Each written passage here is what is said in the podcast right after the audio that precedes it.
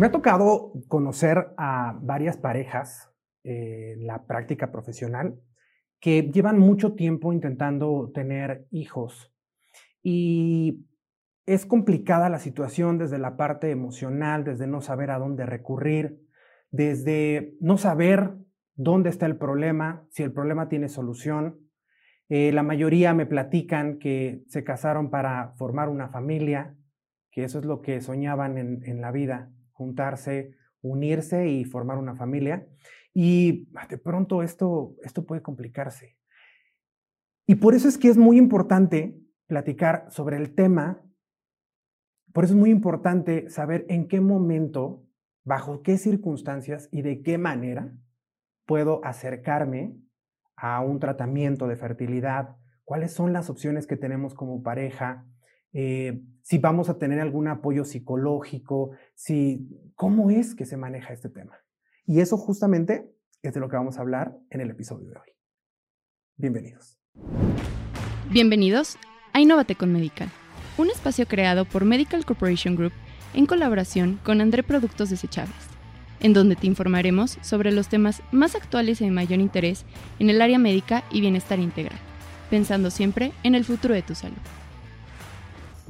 ¿Cómo están todas las personas que nos escuchan desde sus dispositivos móviles, desde su computadora? También para aquellos que no solamente nos escuchan, sino que también nos ven a través de YouTube. ¿Cómo están? Yo espero que estén, estén muy, muy bien. Yo estoy muy contento de estar una vez más con ustedes en otro episodio de Innovate con Medical. El día de hoy con un tema bastante importante, bastante sensible también, eh, cabe, cabe resaltar, porque como les decía yo en la introducción, la mayoría de las personas, la mayoría de las parejas, cuando se unen, pues es buscando una, eh, formar una familia. Si bien cada vez es más eh, abierta, por supuesto, la idea de si se desea o no se desea tener hijos, todavía hay muchas parejas que desean tener hijos y que esto de pronto comienza a complicarse y pasan los años y no, no llega el, el bebé esperado. Pero la medicina, los avances tecnológicos, nos ofrecen alternativas de fertilidad y por eso es que el día de hoy nos acompaña un experto. Yo estoy muy contento de que, de que nos acompañe. Él es un doctor que yo tengo ya varios años de conocer y que aparte pues me ha platicado muchas cosas que nos unen y eso me tiene muy contento de que el día de hoy nos acompañe para platicarnos. Bienvenido, doctor Héctor Godoy, ¿cómo está? Muy bien, muchas gracias. Gusto saludarte y gusto hablar a todo tu auditorio. Muchísimas gracias, doctor. El doctor Héctor Godoy es, por supuesto, especialista en ginecología, pero también es especialista en fertilidad. ¿Cómo, ¿Cuál es exactamente la especialidad en fertilidad? la especialidad es biología de la reproducción humana. Ok. Y esta, eh, eh, yo la tomé avalado por la UNAM y soy el profesor titular del curso de, la UNAM en biología de la reproducción humana. No solamente entonces un experto eh, tratando a los pacientes en este tema, sino aparte formador de otros médicos que están enfocándose en este tema. Sí, así es. Yo creo que tenemos egresados como especialistas en biología de la reproducción, eh, más de 35 este, especialistas que hicieron primero ginecología, cuatro años, y después hicieron dos años con nosotros biología de la reproducción, especializados solamente en reproducción. Perfecto. Doctor, para, para, que vayamos abriendo el tema, la biología de la reproducción se oye como muy general. ¿No? Yo pienso, eh, eh, lo que yo decía en la introducción es muy cierto, tengo varios amigos que han intentado eh, tener familia y a lo largo de los años no lo, no lo han logrado. Y una de las grandes cosas también con, pacientes que se acercan conmigo es, ¿quién, la biología de la reproducción a quién atiende? ¿Atiende al hombre si es que tiene un problema de fertilidad o atiende a la mujer si es que tiene un problema de fertilidad? ¿Cómo comienza eso? Bueno, el, término de biología de la reproducción es eh, más que nada académico. En la práctica debe ser un especialista, pero el manejo siempre es multidisciplinario porque puedes requerir de él. Para tratar una pareja infértil, requieres del ginecólogo, por ejemplo, que sea especializado en reproducción, a veces de un urólogo o andrólogo, del apoyo psicológico psiquiátrico en algunos casos, a veces entra el endocrinólogo y otras especialidades. Entonces, es un manejo multidisciplinario. Tienen que entrar nutrición, por ejemplo, también cuando tenemos pacientes con algún síndrome metabólico o algún otro tipo de problemas. Pero siempre alguien dirige el barco, entonces los que teóricamente dirigimos el barco somos nosotros, los especialistas en biología de la reproducción. Ok, entonces digamos que eh, existen los especialistas en biología de la reproducción, tanto ginecólogos como urólogos, para que de esta manera puedan dividirse el trabajo entre los, los problemas o las enfermedades que puedan tener las mujeres por un lado y por otro lado los hombres? Sí, digamos el biólogo casi siempre es ginecólogo. Por, por, academia. Ok, ok, ok. Aunque hay endocrinólogos que han hecho cursos de posgrado, pero también es importante que la gente sepa que el curso, por ejemplo, un curso, una especialidad son dos años, avalados por una universidad. Y hay gente que se va a hacer cursos o maestrías de seis meses al extranjero incluso, viene con su diploma muy apantallador, pero son cursos de tres meses o de seis meses, que nada se van a comparar a una especialidad de dos años, ¿sí? Entonces, la sugerencia es que, sí, pues, todo el mundo pone Botox, ¿no? pero pues tienen que ver quién se los pone. Entonces, lo mismo aplica aquí, ¿quién me va a tratar mi problema de infertilidad? Porque vas a perder mucho tiempo y dinero y, sobre todo eh, ilusiones, y porque estás en manos de una gente que no tiene la preparación que se ha, que se ha completado en forma, en un programa universitario. Entonces, hay cursos, por ejemplo, de un año, hay cursos de seis meses, de tres meses. Entonces, la gente debe ir con una gente que está acreditada, certificada, para que digan, a ver, el especialista que me está atendiendo tiene dos años de experiencia en una especialidad, una segunda especialidad. Y bueno, a veces si se complementa con estudios de la paroscopía eh, y un centro adecuado en el que pueda haber el urólogo, imagínate que yo voy a ver, yo podría explorar a un varón de un varicocele, por ejemplo. Claro. El varón va a decir, voy a ver a mi ginecólogo. O sea, no, espérate, yo te puedo consultar, pero el que te debe ver es el urólogo. No me voy a meter a hacer cirugías que no me corresponden, aunque el perfil pudiera en algún lado converger, eh, yo creo que debemos de estar apoyados en, los especialistas que van a mejorar el tratamiento de las parejas y el pronóstico para lograr el embarazo. Si no, se va a perder mucho tiempo y dinero. Ok, aquí hemos sido siempre muy claros con los pacientes, que son las personas que nos escuchan, Hemos sido muy claros en el tema justo de buscar eh, cirujanos certificados, ¿no? Y les hemos explicado cómo pueden entrar a la página de internet, sobre todo en la parte de cirugía plástica. Ahorita que mencionaba el Botox me supersonaba. Entonces, eh, ¿cómo es que aquí puede comprobar un paciente que está acercándose con un cirujano o con un médico realmente especialista, no solo en ginecología, no solo en urología, sino que tiene la subespecialidad en biología de la reproducción. ¿Aparece en alguna página de internet? Bueno, casi todo el mundo tiene, ahora digo, en los tiempos actuales ya todo el mundo tiene sus páginas y todas las redes sociales. Yo que soy viejito, pues no las tengo, ¿no? Pero Vamos a trabajar por la, la, recomendación de pacientes es bien importante. Este, digo, yo puedo poner algo en publicidad así fantástico que dice, oh, no, mi tasa de embarazo es del 100%, ¿no? Ni Dios tiene 10%, 100%. O sea, digo, no vamos a meter ese tema, pero un porcentaje de las, de las parejas no pueden lograr el embarazo de forma natural o muchas abortan.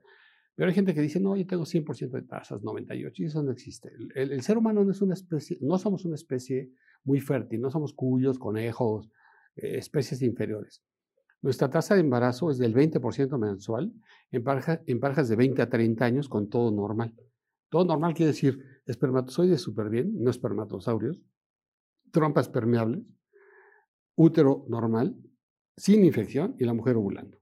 Si la pareja de 20 a 30 años tiene todo normal y tienen relaciones los días fértiles y están intentando durante un año, de 100 parejas que se ponen a, buscar el embarazo, solamente el 20% lo logran el primer mes.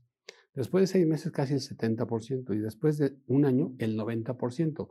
La pregunta es, ¿por qué si todo está normal? Estamos haciendo el amor, lo a hacer así. Está perfecto, doctor. Estamos haciendo el amor este, los días fértiles y de repente dices, no, hombre, ahorita hasta gemelo sale, ¿no? Pero no, no, no pegó. ¿Por qué no pegó? Porque no somos una especie fértil. A veces el óvulo no es de buena calidad, el espermatozoide no tiene la energía para llegar hasta donde tiene que llegar.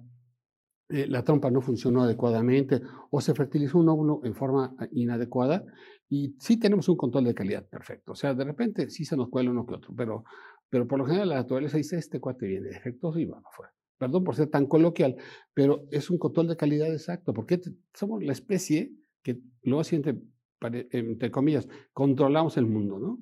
Nos hace diferentes a muchas otras especies. Entonces, tenemos que ser casi perfectos. Cuando uno analiza toda la fisiología de lo que es una mujer, es impresionante. Las mujeres son fascinantes, ¿eh? Eh, desde todos puntos de vista. Y desde el punto de vista de biología también. ¿Por qué? Porque es una máquina perfecta. O sea, un ser humano que, da la posibilidad de producir una célula. Nosotros podemos producir millones al, mes y ellas, si están de buenas, producen una célula. Entonces, nosotros somos un desperdicio desde el punto de vista industrial. Pero ellas dicen, ah, pues, si están de buenas, voy, a, voy a ovular, ¿no? Y ovulan y después llegan los 50 millones de espermatozoides o 100 millones o 200 millones y solamente uno entra. Y después empezar a elaborar un ser humano es impresionante. Es como ir a la NASA. O sea, el embarazo es, tiene tantos departamentos tan altamente especializado que dices, no, sí, pues esto es como ir a la luna y regresar. O sea, claro. porque tiene que ser un muy buen óvulo en el día adecuado, con un endometrio bonito, sin infecciones. Este, el espermatozoide debe ser el más potente de todos los millones que produjo el individuo. Y luego llegar, eh, viajar toda la trompa, que es como irse de aquí a Tijuana en camión, ¿no? O sea, voy a tener relaciones y, ah, vas, digo, a lo mejor llegan a Michoacán y ya no pasa, ¿no? Ajá. Pues no, entonces tiene que llegar y luego ya fertilizarle, hablarle bonito al óvulo y fertilizarse en la trompa y luego regresar. Entonces imagínate que nosotros vamos a la luna y dices, ay, está bien ¿y ahora cómo regresamos? ya, ya fertilizaste, o regrésalo al útero para que se implante. Y el endometrio debe estar como un velcro así súper bonito y una pelota de tenis, es el bebé, que llegan y se tiene que implantar. Si el velcro no funciona, no se implanta. Y si el embriocito, que sería la pelotita de tenis, no está en buenas condiciones, tampoco se va a pegar, aunque el velcro, velcro lo acepte, ¿no? Entonces, trato de ser así más o menos coloquial para tratar de explicar algo que es súper complejo. Cuando uno estudia las moléculas, eh, lo, genético, todos los genes que tienen que estar activados para que el endometrio reciba un embrión, es súper complejo y fascinante. Es que de verdad que es, es, cierto, el cuerpo de la mujer eh, resulta ser, aparte de interesante, con este, con este símil o con esta analogía que hacía, me parece que es muchísimo más comprensible todo el proceso que se vive para poder tener la concepción. Y después de esto me surgieron varias dudas. Dejando de lado el tema que platicamos de que tiene que ser con un médico eh, certificado porque van ilusiones de por medio, va tiempo de por medio, que entiendo que en los temas de fertilidad del tiempo es sumamente importante. Pasando al siguiente tema, ¿cuáles serían los principales problemas, enfermedades eh, que a los que se enfrenta la mujer? Es decir, ¿por qué una mujer puede no embarazarse o no puede embarazarse más bien? Bueno, esto ha evolucionado a lo largo de las, décadas que nos hemos dedicado a esto. Em, y una cosa que ocurre ahorita, por ejemplo, en el 2023, es que la gente ya no quiere tener hijos o retrasa mucho su, maternidad em, o su paternidad con el objetivo de terminar la carrera, hacer una maestría, el doctorado, el negocio, viajar, conocerse como parejas y todo. El reloj biológico sigue avanzando y este reloj biológico, pues, no lo podemos regresar. Entonces llegan las pacientes y nos dicen, pues tengo 44 años y pues, ahora sí me quiero embarazar, ¿no? Ya tengo todo, pero pues, me faltaba algo. Ah, sí, un hijo. Espérate, te van a faltar óvulos, porque los óvulos ya no son los ideales. Los ideales eran hace 20 años o hace 10 años. A los 44 la tasa de embarazo es menor al 2%. Entonces, em, ese es uno de los problemas que ahorita vemos más frecuente. Cada vez llegan más personas de más de 40 años. O a veces no encuentran la pareja ideal, entonces está, mm, por eso estoy tratando de decir lo que es ahorita en el 23. ¿eh? Claro.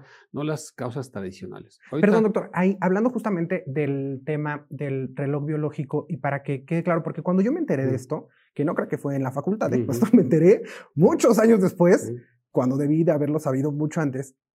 Cuando hablamos del reloj biológico, no hablamos de un tema social ni de un tema cultural que muchas veces a las mujeres les aqueja, porque cuando se les comienza a presionar, que creo que cada vez es menos, pero no, no ha dejado de existir, cuando comienza a presionarse el tema de, oye, ya llegó el momento, ya llegó la hora, es tiempo de tener hijos, etcétera, social o culturalmente hablando, las mujeres sienten como inmediatamente una resistencia de, a ver, no me estén forzando, no me estén... Y se habla mucho del reloj biológico de una manera como si fuera un tema cultural o como si fuera un tema social, pero estamos hablando de un tema biológico. Cuando hablamos del reloj eh, biológico, estamos hablando del tiempo de vida de los óvulos, del el número de óvulos que una mujer va a tener eh, en su vida reproductiva. ¿Podría explicarnos un poquito eso?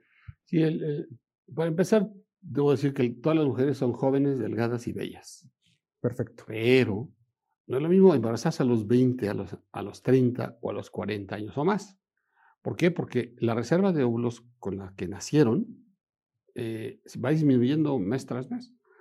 Entonces, em, ese va a ser un problema, porque cuando la señora llega a los 40 años, eh, ya no va a tener los mismos que tenía hace 10. Entonces va a ser más difícil. Y el otro problema es que estos óvulos han estado almacenados tanto y a partir de esta etapa o de los 38 o 35 años, empieza a incrementarse el riesgo de alteraciones cromosómicas. Entonces dices, ok, no es que tus óvulos hayan estado almacenados mucho tiempo, sino que además la calidad no es tan buena, ¿sí? Y la incidencia de alteraciones cromosómicas es cada vez más alta. Entonces, esta reserva ovárica se refiere al número de óvulos que le quedan a la paciente.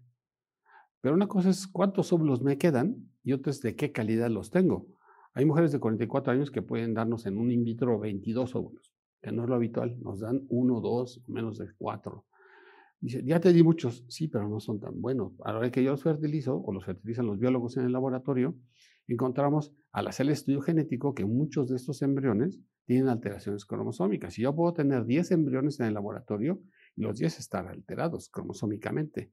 La, naturaleza es sabia, ¿sí? Y, la biología no son matemáticas, eso es bien importante, porque luego la gente cree que, ah, sí, uno más uno son dos, pues a, veces, ¿no? Aquí en biología no, en biología no, en biología está súper complicado. Entonces, ¿qué, ¿cuál sería el consejo? A ver, ¿qué edad tengo? ¿Dónde estoy? ¿Tengo pareja o no tengo pareja? Eh, no es lo mismo hace 20 años que tratábamos a las parejas de infertilidad, que había un poco de presión social de las amigas, de la familia y todo, para buscar el embarazo, o que ya tienen su proyecto de vida establecido. Ahora no, ahora el proyecto de vida es, tiene otras prioridades. Claro. Digo, basta con irnos a la Condesa o, esas colonias y vamos a 50 mil perros. ¿Sí? la gente dice, ¿sabes qué? Pero puede ser aquí, puede ser esa calle en Nueva York, y puede ser en Madrid, puede ser en Barcelona, puede ser en Suecia. Sí, es un tema mundial. La mayoría están notando por No es lo mismo los problemas de infertilidad hace 20 años, hace 10 y ahorita, ¿no? Las décadas van cambiando.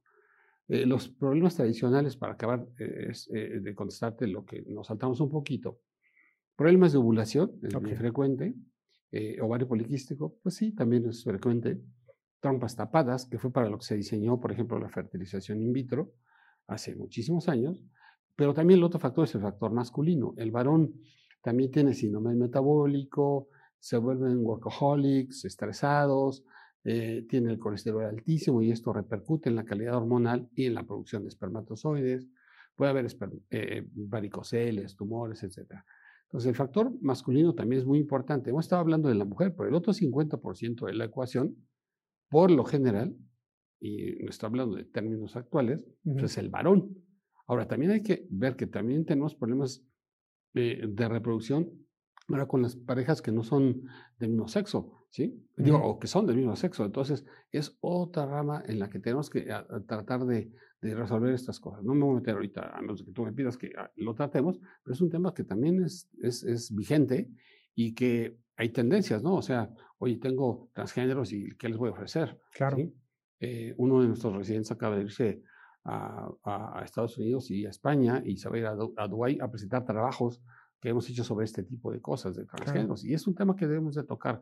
Va a haber quién está a favor, quién va a estar en contra, pero al final pues, tenemos que tratar a los pacientes que nos buscan para resolver un problema de salud, que es muy importante saber que la infertilidad está diagnosticada como una enfermedad. O sea, no, es el gusto de, ¿sí? Ay, mm, lo, ya tengo todo, pues ahora quiero embarazarme, ¿no? No, e, es un problema de salud y así como le tratamos a un diabético, a un infartado, a, una, a un paciente con cáncer, pues también tenemos que tratar a las parejas con infertilidad. La Organización Mundial de la Salud así lo establece. Luego entonces los gobiernos y los seguros deberían de pagarlo, porque si le pagas la insulina a un diabético, ¿por qué no me pagas mi tratamiento de infertilidad? Sí, claro.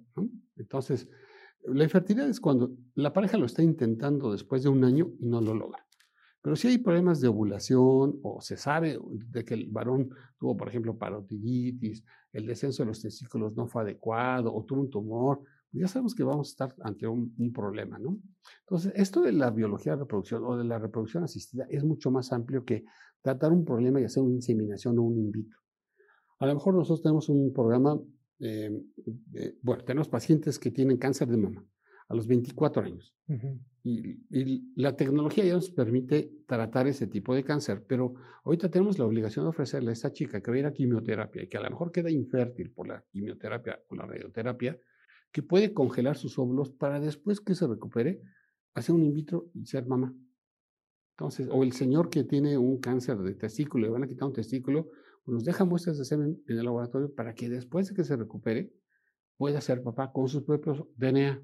Que además los seres humanos así somos, ¿no? este, nosotros los nobles, pues vamos a aceptar nuestro DNA, ¿no? Claro. Pues, de aquí me vas a dar el banco. Hay bancos de semen, hay bancos de, de, óvulos, pero dice, ay, pues espérate, pues, espérate, pues, mi Q, ¿no? Nosotros decimos, quiero que tenga los ojos de mi mujer. Claro. Y su inteligencia y su belleza y todo eso. Entonces, la tecnología nos ha permitido dar un giro eh, pues de 180 grados y ofrecer muchas alternativas. Yo estoy haciendo un libro que se llama Niños a la Carta. Hay gente que viene y te dice, nos vamos a casar y queremos tener un niño, nos vamos a ir de vacaciones dos meses y después vamos a hacer un invito, pero quiero que más, como en Gataca, un estudio genético para que sepa que, este, que es un niño que viene cromosómicamente sano. Sé que con la inteligencia artificial que a veces es bastante artificial, este, podemos lograr muchas cosas técnicamente, pero tampoco es una película, eso está editado, ¿no? O sea, la gente cree que es muy fácil, que vamos al súper y está el pasillo de los niños y de las niñas y de los gemelos y los niños cromosómicamente güeritos o morenitos, etcétera. No, no es tan fácil.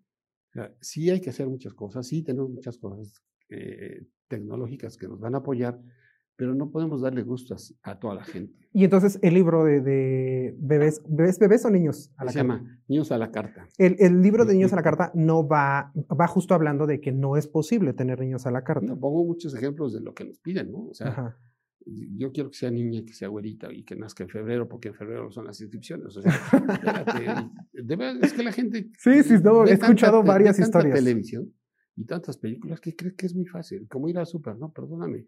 O sea, necesito ver dónde estoy parado y qué te puedo ofrecer y cuáles son tus tasas reales de embarazo, claro. cómo está tu esposo, cómo está, o tu pareja, qué es lo que vamos a hacer.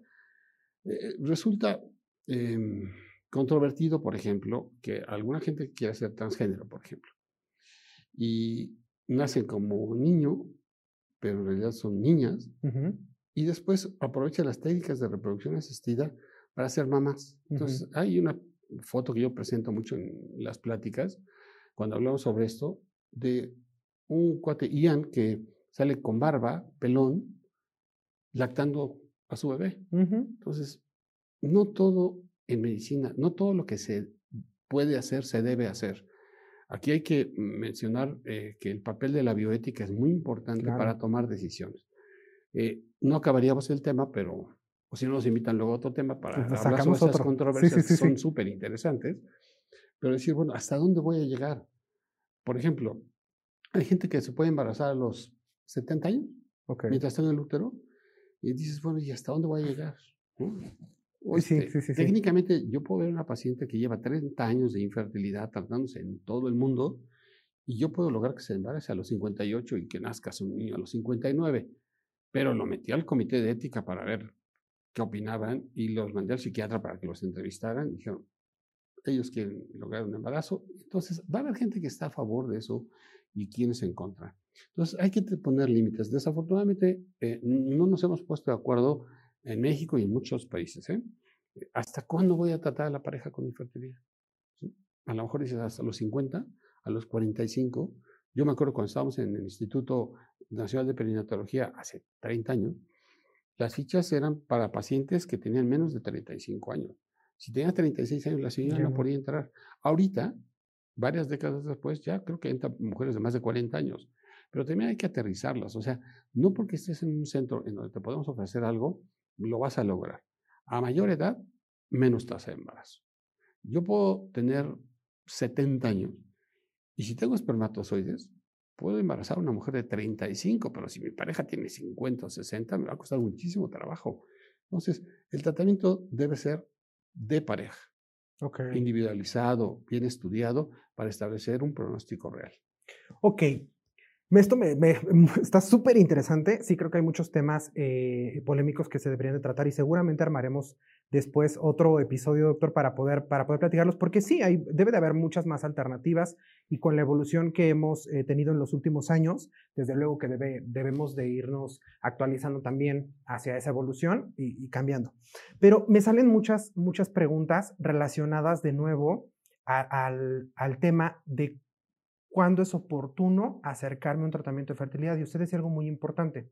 Digamos entonces que en el caso de pareja, después de un año de, desde luego, estar eh, unidos y tener, y hacer el amor, como decía, este, de manera constante, porque a lo mejor todavía no conocen sus días eh, fértiles o etcétera. Después de un año de estar unidos y estar buscando tener un hijo, ¿sería el momento adecuado en el que me tengo que acercar con un especialista? Sí, si la pareja tiene menos de 30 años, la mujer de 20 a 30 años, lo ideal es que al año de estarlo intentando sin protección, este, busquen un, especialista. Ok, entonces si tienes, si eres mujer, eh, vamos, eh, esto se trata en pareja, ¿estamos de acuerdo? De pronto la, la, mm, plática nos lleva a enfocarnos mucho al, tema de, de, las mujeres, pero esto es un tema desde luego de pareja porque estamos hablando del ejemplo en el que los dos están buscando eh, formar una familia, tener un hijo, ¿no? Entonces, si en el caso de la pareja la mujer tiene entre 20 y 30 años, sería el momento adecuado eh, después de un año de estarlo intentando, sería el momento adecuado para acercarme con un, con un especialista. Sí, siempre y cuando tenga ciclos regulares, cada 28 días, cada 30 días. Pero si tenemos pacientes que reglen solamente con medicamentos o reglan cada tres meses o cada seis meses, ahí ya hay un problema endocrinológico. Entonces, es ahí no aplica esta regla. Okay. ¿sí? Esta paciente que ya tiene trastornos menstruales, ya tiene un problema de ovulación, que es uno de los más frecuentes para para, por, de causa de infertilidad y requiere ir a tratamiento. ¿Qué hacemos? Ah, mira, tienes ovario poliquístico, tienes algún tipo de hipotiroidismo, o lo que sea, te voy a dar medicamento y te tengo que hacer un seguimiento para ver, estar seguro de que vas a ovular hoy, ¿sí? Es nada más hacer ultrasonidos y todo, para que, dice, ah, bueno, te va a tocar el, el viernes, que estés ovulando. Ah, bueno, pues entonces ese día se programan para tener relaciones o antes, etcétera, ¿no? Pero ya sabemos que hay un problema. Nosotros cuando vemos una gente, pues, antes preguntamos, ¿estudias o trabajas? Ahorita vamos a decir, ¿tienes ciclos regulares? ¿Y tú no has tenido parotiditis? ¿Ya, ya estoy vacunado con el COVID? O sea, no, vemos eso, ¿no? En la realidad, pues intentas tener relaciones y si vemos que la paciente tiene esos intentos y no lo logra después de un año, debe ir a tratamiento y a estudios. Hablando de personas solteras, que también son casos que se dan eh, actualmente, personas solteras que desean tener hijos, una mujer que desea tener hijos eh, con algún proceso de, fertilidad de manera independiente y hombres que también desean tener hijos con un proceso de fertilidad independiente, ¿en qué momento está bien acercarse? Porque entiendo que hay que eh, resguardar en un banco los óvulos y el, esperma. Es, es, diferente. O sea, si una, pared, una mujer tiene, por ejemplo, estuvo viviendo con alguien o conviviendo con alguien y viajaban por todo el mundo, etcétera. Y de repente dijo, mi amor, no eres tú, soy yo. Y dice, espérate, tengo 10 años contigo y no vi claro, y ya tengo 40 o 38. Ahí es cuando deben de buscar qué van a hacer. Si no tienen una pareja estable o y quieren ser madres, se tienen que acercar para buscar la posibilidad de usar el banco de semen.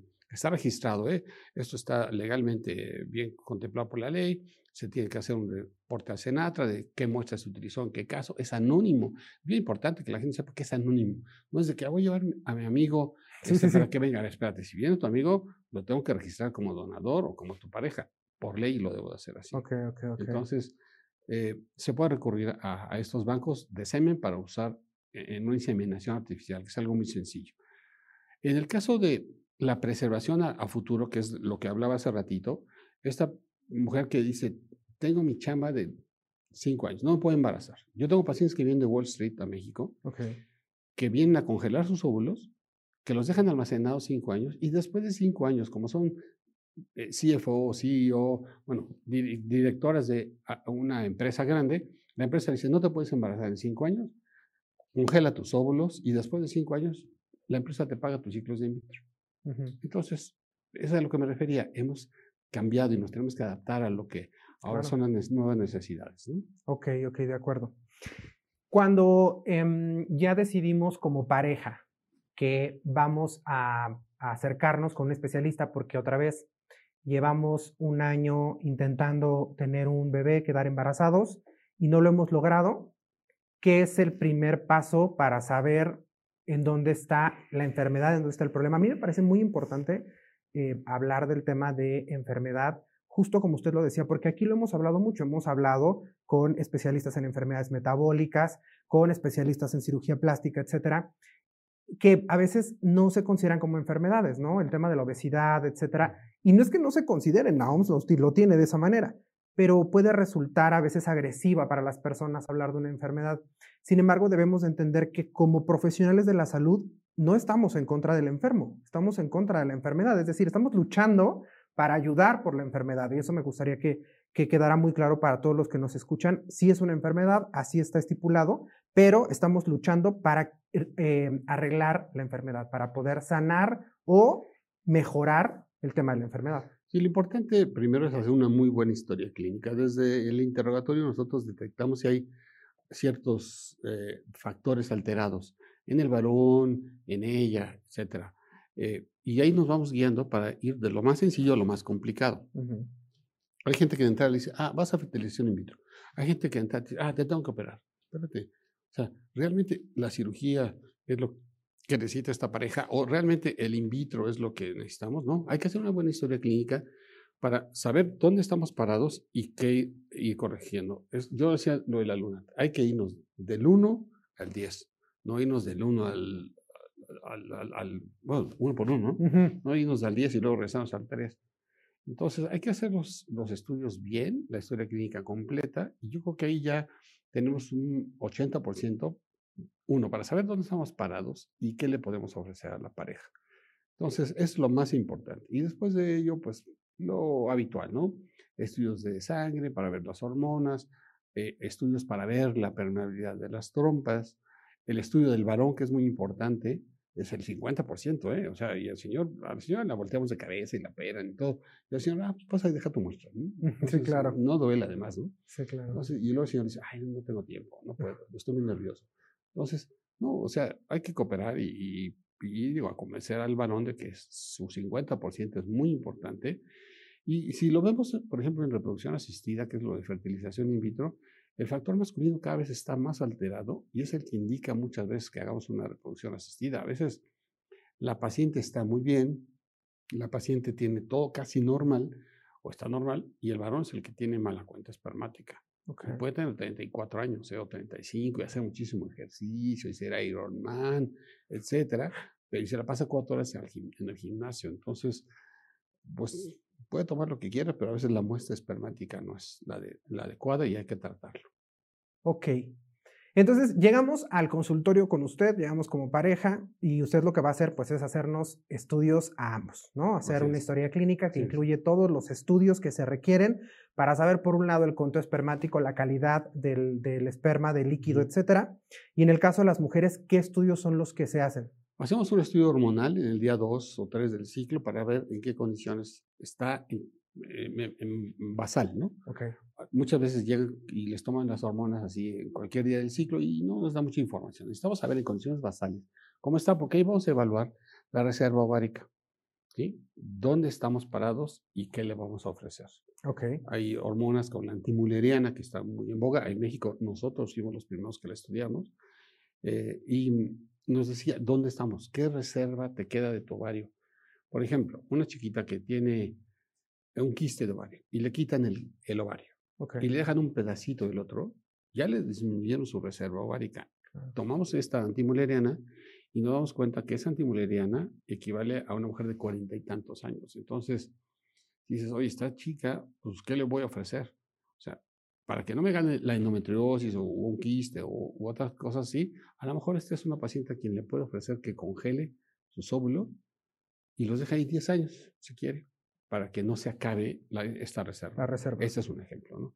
Eh, el otro estudio es eh, ver la, la, radiografía para ver cómo están, si están o no están permeables sus trompas. Y otro de los estudios de rutina es el ultrasonido, que por lo general es endovaginal, que es eh, parte de la exploración de la primera consulta que hacemos con los pacientes, en los cuales detectamos alteraciones en el útero, por ejemplo, si tienen malformaciones, si tienen miomas, que son tumores benignos, casi todos ellos, y si afecta de algún modo eh, eh, su problema para lograr el embarazo. Asimismo, detectamos si hay presencia de quistes, endometriosis, líquido libre, etc. Entonces, esos son estudios básicos.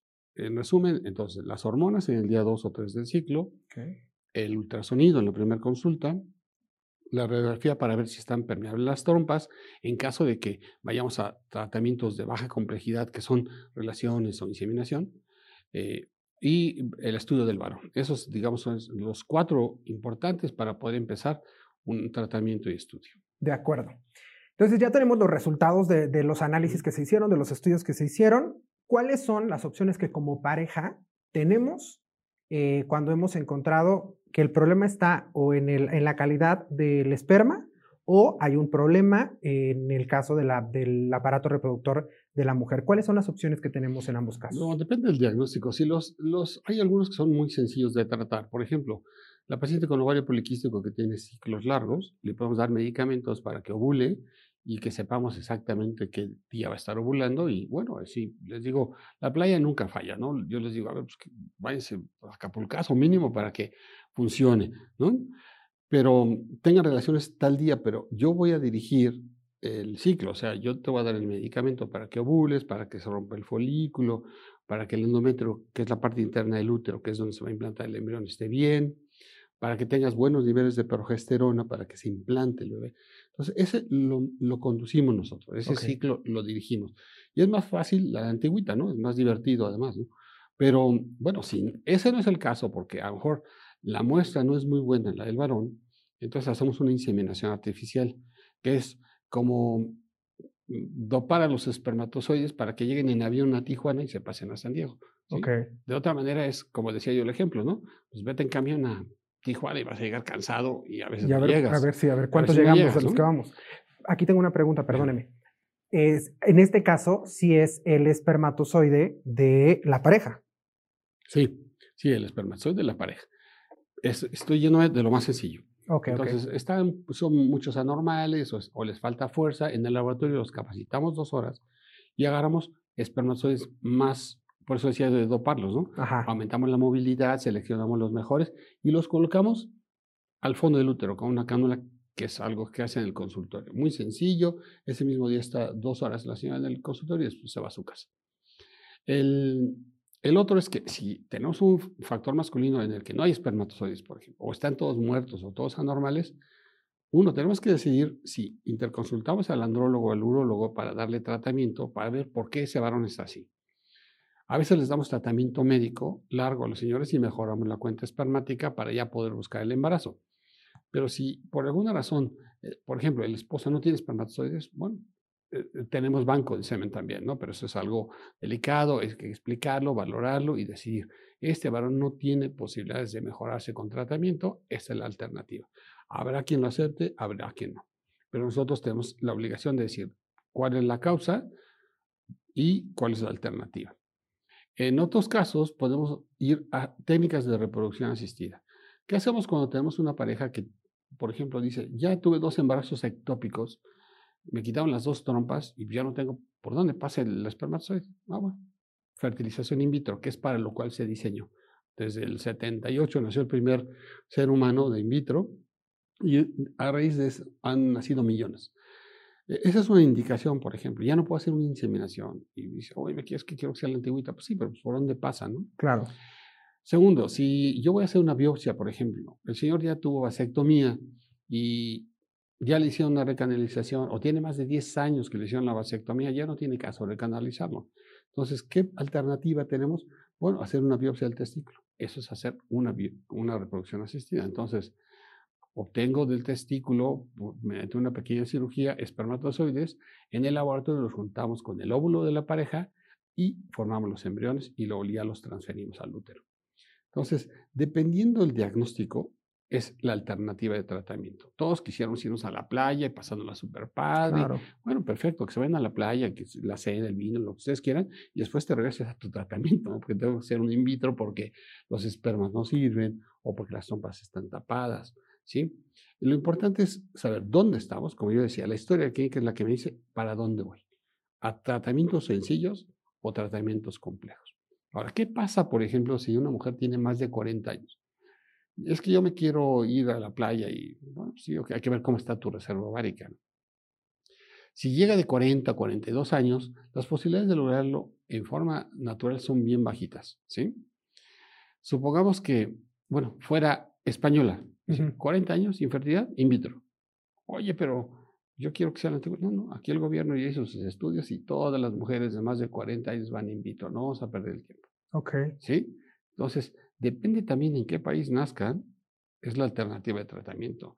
Hay lugares en donde te dicen, ah, tienes 42 años, in vitro. Este, pero ya no estoy ovulando. Mm, ¿Estás en Alemania? No hay donación en Alemania, fíjate. Vete a otro país para, en donde sí hay para que lo puedas hacer. Por eso el turismo reproductivo ha crecido tanto, claro. sobre todo en Europa. Porque cosas que están prohibidas en Europa del Este, por ejemplo, Alemania, antes Italia, etcétera, que no se podían hacer y que la gente decía, sí, quiero, ya no bulo, ya me quitan los ovarios, ya no necesito una donadora. Híjole, vete a España. Entonces se van a otros países para buscar las alternativas que sus propios países no le pueden ofrecer. ¿no? Ok, y aquí en México sí tenemos como esas opciones de... Eh, yo creo que México está muy adelantado. Nosotros vemos mucha gente que viene de muchas partes del mundo porque tenemos buena tecnología, hay, buenos grupos, en todo el país hay excelentes grupos, eh, tenemos buenas técnicas de, laboratorio y hay muy buenos cirujanos. Entonces, eh, yo creo que es una muy buena alternativa México, en, en la que podemos ofrecer muchas cosas, ¿no? Una inseminación, que es lo más sencillo, o unas técnicas de reproducción asistida con diagnóstico genético para saber si el niño es niño o es niña y si viene bien o tiene un síndrome de Down, por ejemplo. Claro. Y pues no, se tiene que descartar. O si tiene 69 cromosomas en lugar de 46, que es lo que tenemos normalmente, o tiene 92 cromosomas, ese embrión se tiene que eliminar. O sea, cuando lo vemos así, es eh, estar detectando con esta tecnología eh, un embrión que viene anormal y que se va a abortar. O sea, yo puedo tener cinco embriones al día siguiente y decir, ¿sabes qué? Pues tengo uno bueno, porque los demás, todos, si yo te los implanto, se van a, o no se implantan, o si se implantan, vas a acabar en un aborto, porque es algo que es incompatible con la vida.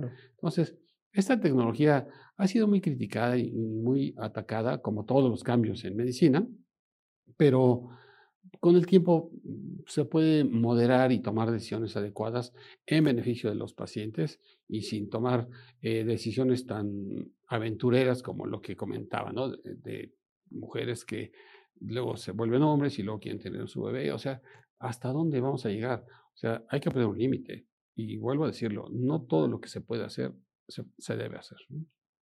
Ok, tengo las últimas dos preguntas, doctor, para que ah, yo estoy muy emocionado con el tema, pero para que podamos ir cerrando, tengo las últimas dos preguntas para que nos, ayude de manera muy, muy concreta. Eh, una es, ¿cuál es la principal diferencia para que eh, nosotros lo tengamos claro? ¿Cuál es la principal diferencia entre la inseminación y el procedimiento in vitro? Sí, la, inseminación artificial eh, se desarrolló básicamente cuando había problemas de ovulación o que eran sencillos de corregir con tabletas o inyecciones, o que la cuenta espermática no estaba tan, tan bien, o sea, espermatozoides con poca movilidad. Entonces, en el laboratorio se prepara la muestra, llega el señor al laboratorio, se deja la muestra, se prepara dos horas y se aumenta la movilidad de los espermatozoides y se seleccionan los mejores. Después, con un catéter delgado en el consultorio, en posición ginecológica, como si fuéramos a tomar el Papa Nicolau, colocamos un espejo y se introduce el, el catéter hasta el fondo de la cavidad uterina no duele. Si es un procedimiento que no duele. Si alguien luego viene y dice, es que me dolió muchísimo, pues te lo hicieron mal, porque eso no, no está bien. Nunca debe doler. Se coloca ahí el semen y entonces es como decía yo, ya los mandaste en avión a la frontera, ¿no? Pues ya llegan perfectos, buscan la y la trompa y tienen una tasa de embarazo que va del 16 al 25, 30%. Esa es la inseminación artificial. La señora está ahí 20 minutos y se va a su casa y hace vida normal. Oye, ¿puedo tener relaciones? Sí, ten, a mí me importa que llegue el espermatozoide, que sea el de tu casa, el del coche, el del hotel, en donde quieras, o el del laboratorio, pero son los de tu pareja. Ok. La fertilización in vitro es tratar a la paciente durante 10 días con inyecciones todos los días y en el día 12 más o menos citarla en el quirófano de la clínica para dormirla, poner una pequeña sedación y aspirar por vía vaginal los óvulos. Esto eh, tarda 15 minutos se colocan en un, en un, tubo, se le pasan al laboratorio que está contiguo al, al, quirófano, al sala del quirófano, y nos van diciendo cuántos óvulos tenemos. La señora está bajo sedación pequeña, no está intubada ni nada, se recupera y la pasamos a, su habitación para que esté en recuperación. Mientras tanto, el varón pasa y nos deja la muestra espermática. En el laboratorio se toman los mejores espermatozoides los mejores óvulos y se dejan mm, en cultivo durante 12 horas, 16 horas, para ver al día siguiente cuando se fertilizaron, o si el factor, si son pocos óvulos o espermatozoides no muy buenos, se inyectan dentro de, cada óvulo. Esa es la fertilización in vitro, porque se hace en una caja de Petri, que es de vidrio, en el laboratorio, bajo el microscopio, con unos biólogos que son maestros en ciencias, doctores en ciencias, que tienen mucha experiencia. Al día siguiente vamos viendo cuántos se fertilizaron bien y vamos viendo, conforme pasan los días, cuáles son los mejores embriones para poder transferirlos dentro del útero, casi en el mismo procedimiento que hicimos con la inseminación. ¿Cuál es la diferencia? En la inseminación colocamos el semen del esposo dentro del útero, pero en la fertilización in vitro transferimos los embriones ya hechos en el laboratorio, que han crecido durante 3, 2, 3, 5 días, y los colocamos dentro del útero. Entonces ya ahorramos todo ese viaje del esperma, todo lo que platicamos hace rato, ya está el embrión hecho y lo colocamos dentro del útero. Ok. 12 días después, hacemos la primera prueba de embarazo para saber si el tratamiento fue exitoso o no. Doctor, estoy completamente sorprendido con, con el tema. Evidentemente había yo eh, estudiado, leído, investigado un poco sobre el tema de reproducción asistida, pero nunca a este detalle y me gusta mucho cómo lo explica honestamente porque me queda, me queda muy, muy, claro y estoy seguro que a nuestros pacientes, a todas las personas que nos escuchan también les va a quedar muy, muy claro. Creo que es muy importante tener claro esto que, nos mencionaba, sobre todo de los principales padecimientos que podemos tener como pareja para poder eh, tener bebés, en qué momento es que nos tenemos que acercar como pareja a un eh, especialista, si llevamos, eh, si la mujer es menor de 30 años, si llevamos un año intentando tener un bebé y no lo hemos logrado, es momento de acercarnos con un especialista para que nos haga todos los estudios necesarios, nos diagnostiquen. Yo invitaría mucho a los hombres, que estoy seguro que cada vez tenemos más apertura al tema, pero aún eh, conservamos bastante resistencia a que nos unamos a, a, la pareja para poder pues llegar al objetivo que tenemos ambos, que es tener un bebé y posteriormente a esto poder tomar la decisión con todas las alternativas que tenemos, que van desde las que son, por decirlo de alguna manera, las más sencillas y otras que son las más elaboradas. Y que conozcamos todas las alternativas que nos pueden presentar ustedes como especialistas. Y lo más, lo más importante, que sea con un especialista certificado, que tenga eh, pues todas las credenciales que nos den la seguridad y la certeza, no del 100% de fertilidad, no del 100% de tener hijos, porque ya hemos hablado de que eso es, eso es prácticamente imposible, sino de que estamos haciendo las cosas de manera correcta y de que vamos a tener un mejor resultado, no vamos a perder el tiempo y no nos vamos a desilusionar.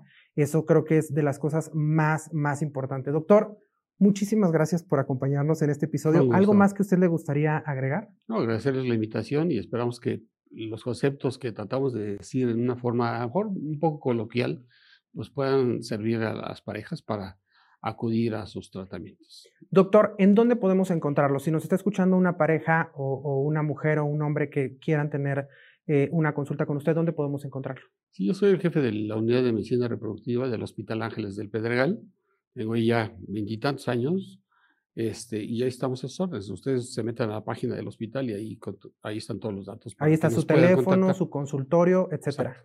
Entonces, ahí es donde pueden encontrar al doctor en la página oficial de Hospitales Ángeles, ahí donde le dan en el Hospital Ángeles del Pedregal, ahí van a encontrar su teléfono, su consultorio, por si ustedes quieren eh, tener por ahí más información, quieren, necesitan una consulta, Ahí está disponible el doctor para poder atenderlos. En el caso de nosotros, ya saben que pueden seguirnos en todas nuestras redes sociales. Estamos en Facebook, en Instagram, en YouTube, en TikTok. Por ahí nos pueden, nos pueden también seguir en las redes de Medical Corporation y en las redes de André Productos Desechables. Aquí, de todos modos, eh, para los que nos están viendo por YouTube, aquí en la descripción van a aparecer nuestras redes sociales.